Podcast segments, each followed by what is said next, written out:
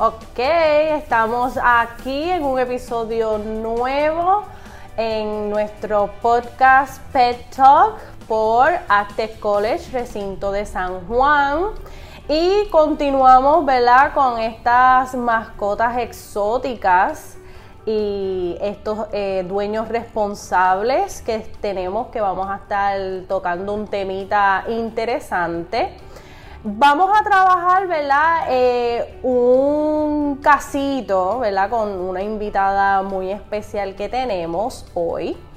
El tema, ¿verdad? De estas mascotas que muchas veces puede ser que nos den miedo o fobias y muchas veces queremos tratarlo como algo prohibido, algo que yo no tocaría ni, ni tendría. Así que vamos a estar tocando este tema que eh, entendemos que es bien importante porque muchas veces tenemos estos estudiantes que tienen mucho potencial en el campo de asistente veterinario, pero no se atreven a ejercerlo porque le tienen miedo a ciertas especies o a ciertos animalitos. Así que hoy vamos a matar las fobias, vamos a matar los miedos y vamos a conocer un poco más sobre estas especies para irnos soltando. Así que, let's go.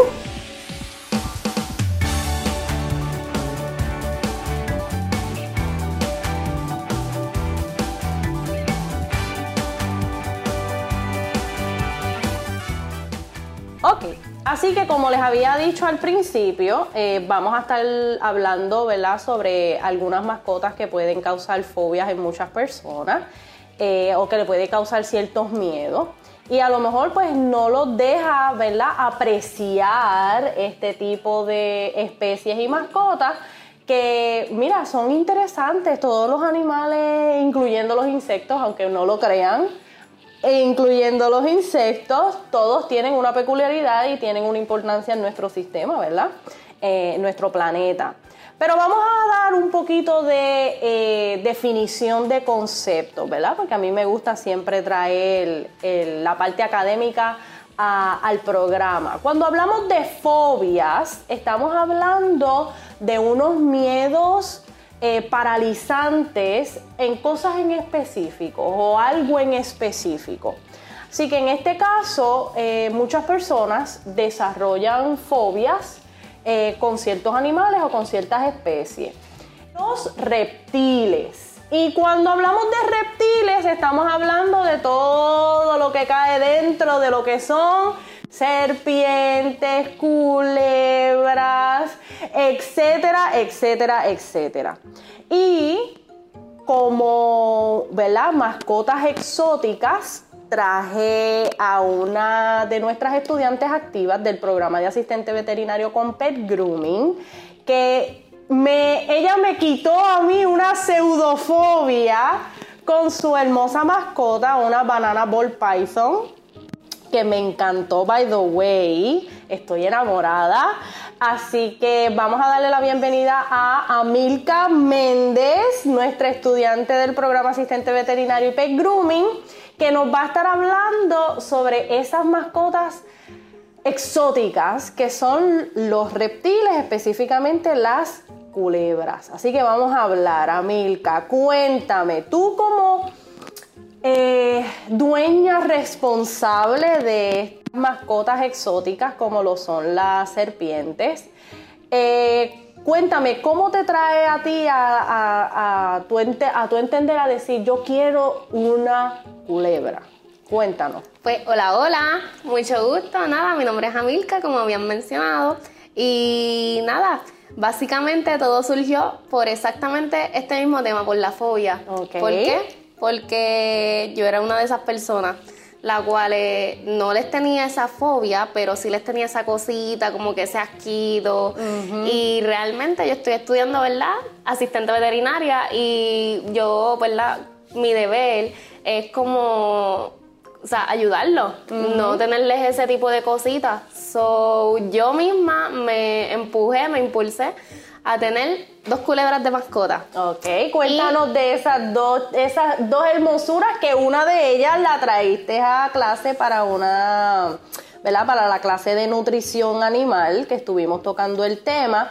Eh, y yo quedé enamorada de la banana ball python que me dijiste que es el macho. Sí. Así que cuéntame esas dos, dos preciosuras. Ay, pues la verdad es que son unos ñoños. Son, no son lo que la gente piensa, que te van a tirar, no. Todo está en, En la estudiar, en- exacto, saber cómo es el método de vida de ese animal, porque obviamente no es un perro, no es un gato, no es alguien que tú le puedes dar cariño con sobarlo o lo puedes sacar a pasear por ahí con una correa. So, primero hay que ver, ¿verdad?, el estilo de vida de ese animal y, o sea, mucha gente le tiene miedo por eso mismo, porque no las conoce y no conoce su estilo actual de interactuar con las personas. Lo que, tú estás tra- eh, lo que nos traes aquí a colación, que es sumamente importante, es Llenarse de información. llenarse de información, el conocimiento. Si nosotros antes de, ¿verdad? Eh, muchas veces hasta por moda, porque simple y llanamente tenemos un capricho, queremos adquirir algo y muchas veces no sabemos un trasfondo histórico, no conocemos la especie. Exacto. Eh, vamos a cometer muchísimos errores Así en la crianza de la mascota y ahí es que entonces van a venir los dolores de cabeza.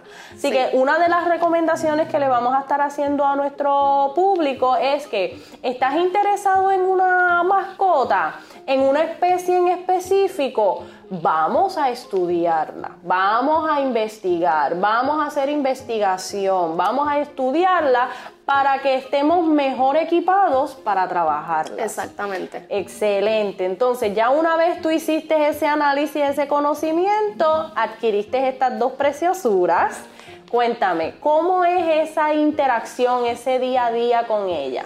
Pues mira, al principio ni ella ni yo estábamos acostumbradas una a la otra. Este fue un poquito ¿verdad? frustrante porque obviamente yo me estaba llenando de información en ese momento y ella, ¿verdad? Eh, fue siempre una culebra bastante pasiva, bastante amigable y eso está bien importante en el método de crianza, en donde, ¿verdad? Tú este, adquiriste esa culebra. So, yo tuve a esa y tuve a la otra. La otra era este, víctima de maltrato. So, la otra fue un poquito más difícil de controlarla, pero las dos son igual de ñoñas. Todo está en el, ¿verdad? En la crianza. Siempre tienen que estar pendientes a ellas. Obviamente, como cualquier animal, es un poquito diferente. Pero nada, Y ya ellas requieren, están y requieren atención. Requieren que- atención. Que requieren atención, que muchas veces pensamos que con tenerlas en una pecera o en una jaula es suficiente No. y no, ellas también necesitan interacción. Entonces me dijiste, el macho es la banana ball python y la hembra Es una spider. Ok, ok. Sí. Entonces, más o menos, ¿cuánto tiempo tienen? El macho ya va a cumplir alrededor de un año pronto y la nena tiene nueve meses. Ok, ahora vamos a hablar de alimentación. ¿Cómo vamos a alimentar estas, estas preciosuras? ¿Cuál es el proceso de alimentación que tienes con ellas? Pues mira, ese tema en específico es bien interesante porque, Sí. porque son ratones y son ratones vivos. ¿Por qué vivos? Porque así ellos adquieren todos los nutrientes que el ratón tenía en vida, justo después de morir, que ellos mismas las matan. Y nada, eso obviamente no son todos los días, no es una comida diaria que se le tiene que dar, es una comida semanal o cada dos semanas, depende, ¿verdad? El método del crecimiento de las culebras, su estómago. A veces no quieren este, comer a la semana, quieren comer a las dos semanas. Sí, el proceso digestivo de, de los reptiles no es uno normal, Exacto. eh, eh, ¿verdad? O típico, no, no, no debería de decir normal, sino que debería decir que no es típico de las demás mascotas, como el perro y el gato. Eh, ellos tienen un proceso digestivo muy distinto, muy diferente, y eso hace que uno no tenga que estarle dando comida, como nosotros decimos, todos los días o cada cuatro horas, cada cinco horas, Eh, y obviamente tenemos que esperar a que el animal pida la comida, ¿verdad? Ya que su proceso digestivo es un poco más lento, es un poco más, ¿verdad? Y dependiendo de la edad y el tamaño, pues las cantidades van a ir variando. Eh, cuando hablamos entonces de que se le dan los eh, ratones vivos, también está la opción de darle los que están muertos. Sí, sí. Pero obviamente sabemos que eso podría también afectar eh, los nutrientes que ellas necesitan para mantenerse saludables. Exacto. Así que pues ya ahí tenemos que ver cuáles vendrían siendo las opciones que a lo mejor usted como dueño de mascota eh, podría trabajar ahora. Sabemos que es un poquito cruel porque he visto videos de cómo es el proceso de una serpiente, una culebra, comer y hacer el proceso de, de, ¿verdad? de, comer eh, y atrapar la presa. Eh, si a usted no le gusta, solamente póngalo allí y váyase para que se lo coma, pero realmente es, fuerte, es una imagen fuerte, pero obviamente eh, el animal tiene que comer. Claro. Cuéntanos, entonces, ya nos hablaste de la frecuencia, nos hablaste, ¿verdad? De siempre son ratones o pueden utilizarse otros eh, otro tipo de roedores? Pues depende del tamaño y la edad de la culebra. Ok. Se pueden usar hamsters, se pueden usar los pinky, los recién nacidos, obviamente para las culebras que son más pequeñas, recién nacidas. Se pueden usar conejos, si ya son grandecitas las culebras, se pueden usar gallinas, pollo. Sí, no, ya nosotros más o menos sabemos de, de, esa problemática porque actualmente en Puerto Rico tenemos una, ¿verdad? Una invasión de pitones, ¿verdad? Reticuladas. Eh, en nuestra área, eh, donde prácticamente en el campo son una amenaza. Eh, se están comiendo lo, ¿verdad? todo lo que son los animales de granja. se han dado casos donde también este, han perdido, ¿verdad? Este, personas han perdido animales, como perritos chihuahua o perros pequeños porque también se los están comiendo. Así que tenemos un problema grave ahora mismo eh, en cuanto a esta ¿verdad? especie que no es nativa, no es de aquí por culpa de dueños irresponsables que cuando se dieron cuenta de lo grande que podrían llegar, la cantidad de comida que necesitan, ¿verdad? Estar comprando conejos y estar comprando toda esta cantidad de alimentos eh, eh, es bastante costoso y terminaron tirándolos a la calle, tirándolos a, nuestros cuerpos de agua y ahora mismo tenemos esa problemática eh, bien nefasta que nos está invadiendo nuestra flora y nuestra fauna, porque, ¿verdad? también está quitándoles el alimento a lo que es la boa puertorriqueña y le está quitando también el alimento a otras, a otras especies eh, sumamente importantes en nuestra, en nuestra naturaleza boricua, como nosotros decimos. Y no son culpa de ellas, es culpa pues de, la mala alimentación que tuvieron y eso es su método de vivir, de supervivencia. Ellas están sobreviviendo. Ellas están tratando de sobrevivir. Sí, sí. Este, ahora bien, eh, la interacción con otras mascotas. ¿Tú dejas que ellas interactúen con otras mascotas? ¿Cómo es esa interacción de, especies distintas? Mira, la verdad que la culebra es un animal bastante antipático. ok. Así que si la acerco con un animal con pelo, pues ya lo va a oler y pues ya le va a oler, ¿verdad? Aunque sea más grande que ella, le va a oler raro. Y si la culebra está bastante grande, se lo puede llegar a comer. Mm. So, yo lo que hago es que eh, en casa eh, pasan muchos gatos y yo los dejo que entran a la casa y ellos lo ven con la pecera y se quedan mirándose así fijamente, pero no pasa más nada. Solamente se miran entre la pecera, si yo llevo a mi perro de visita para mi casa, se miran entre la pecera, pero todo es una interacción de pecera para afuera no lo puedo sacar con otro animal. Sí, sí, no, que obviamente sabemos que eh, este tipo de animal, ¿verdad? Los reptiles son animales, eh, ¿verdad? Eh, intuitivos, como dicen. Y obviamente están siempre en modo de a la defensiva. el ver otro animal mucho más grande puede causarle, ¿verdad? Este, algún tipo de de incomodidad en la que ellos tengan que verse en la, situación de defenderse y atacar.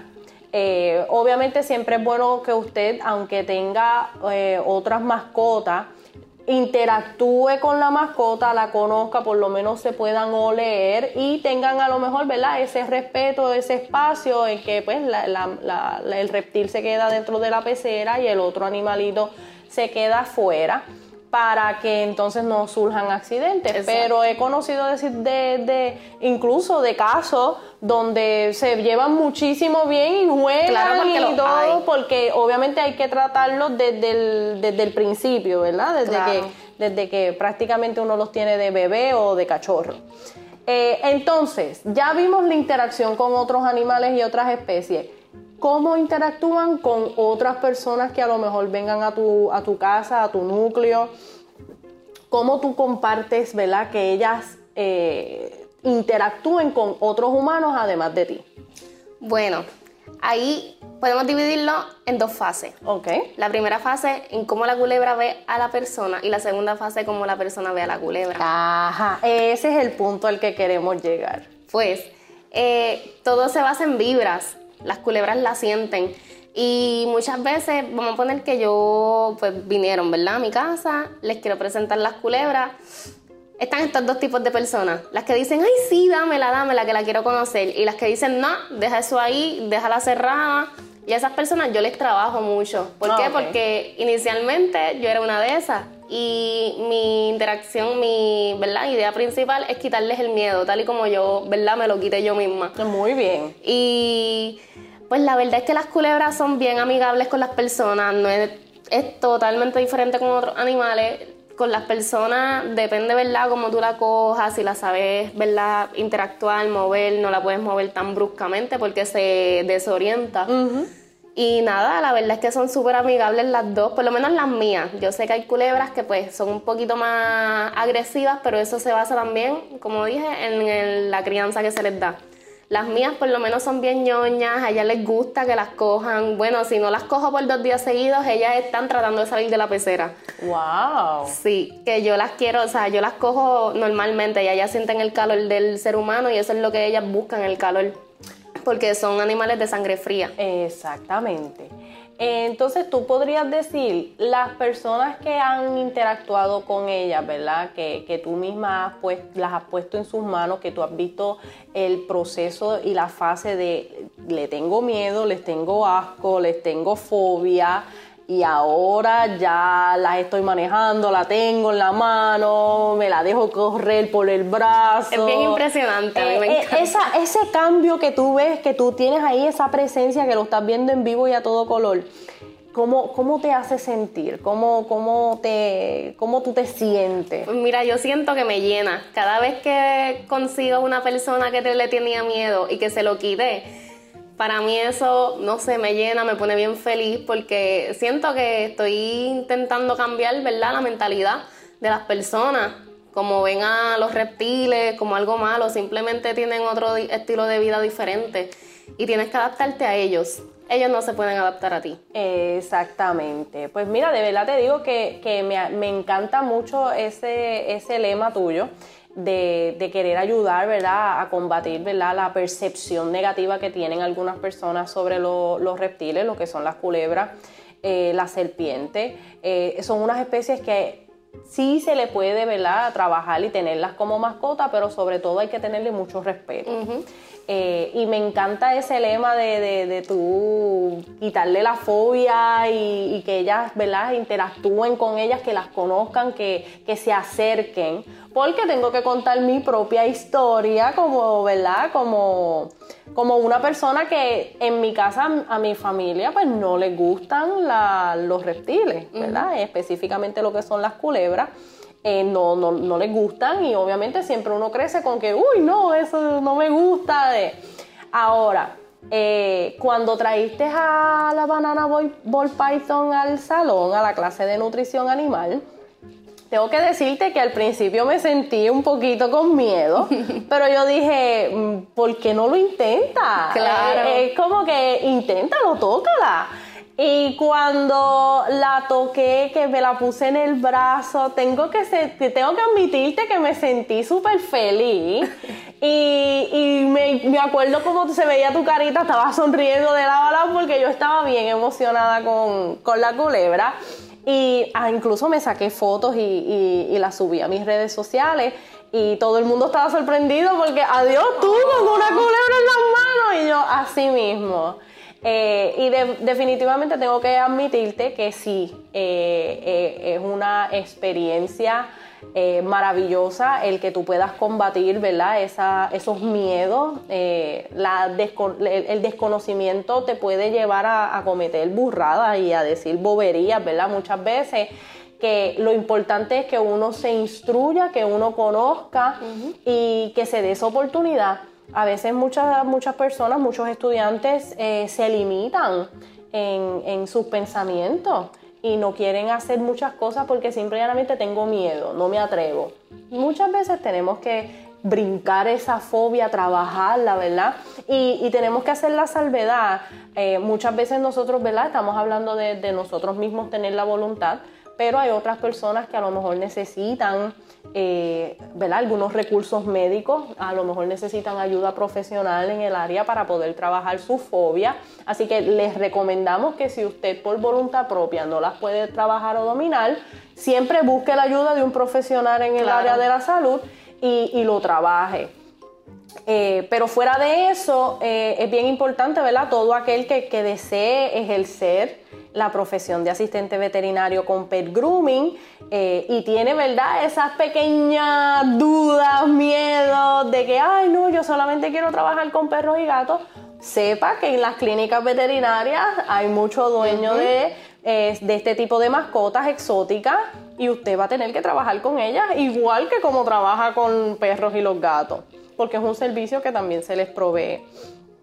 Así que gracias a Milka por compartir con nosotros en este, en este programa. Ay, gracias En este episodio, de verdad que sí, eh, me alegra mucho, ¿verdad? Que ya estás en tu proceso de casi culminar, ¿verdad? Ya tú estás a punto de graduarte. Sí. ¿Sabes más o menos a dónde vas a ir a hacer práctica? Sí, voy a estar en el en la clínica de Vista Mal. Allá este, entrenan los perros K9 de los policías y pues adicional, ¿verdad? Mi servicio de asistente veterinaria, pues voy a aprender un poquito sobre el entrenamiento de ellos. Excelente, wow, excelente campo, de verdad que sí, me, me encanta. Así que aproveche esa práctica, aproveche ese centro y sácale el jugo a todo. Tú ponte eh, de voluntaria para todo. Para lo que sea, olvídate. Así mismo es. Así que agradecemos a nuestra estudiante del programa de asistente veterinario, Amilca Méndez, por compartir con nosotros en este tema. Y recuerden que continuamos creando contenido para ustedes. Sepan que estamos ubicados en el recinto de San Juan está ubicado en Miramar y sabes que pueden pasar por aquí para cualquier duda, información del programa de asistente veterinario con Pet Grooming. Así que nos vemos Cuídense. Bye. Nos vemos. Bye.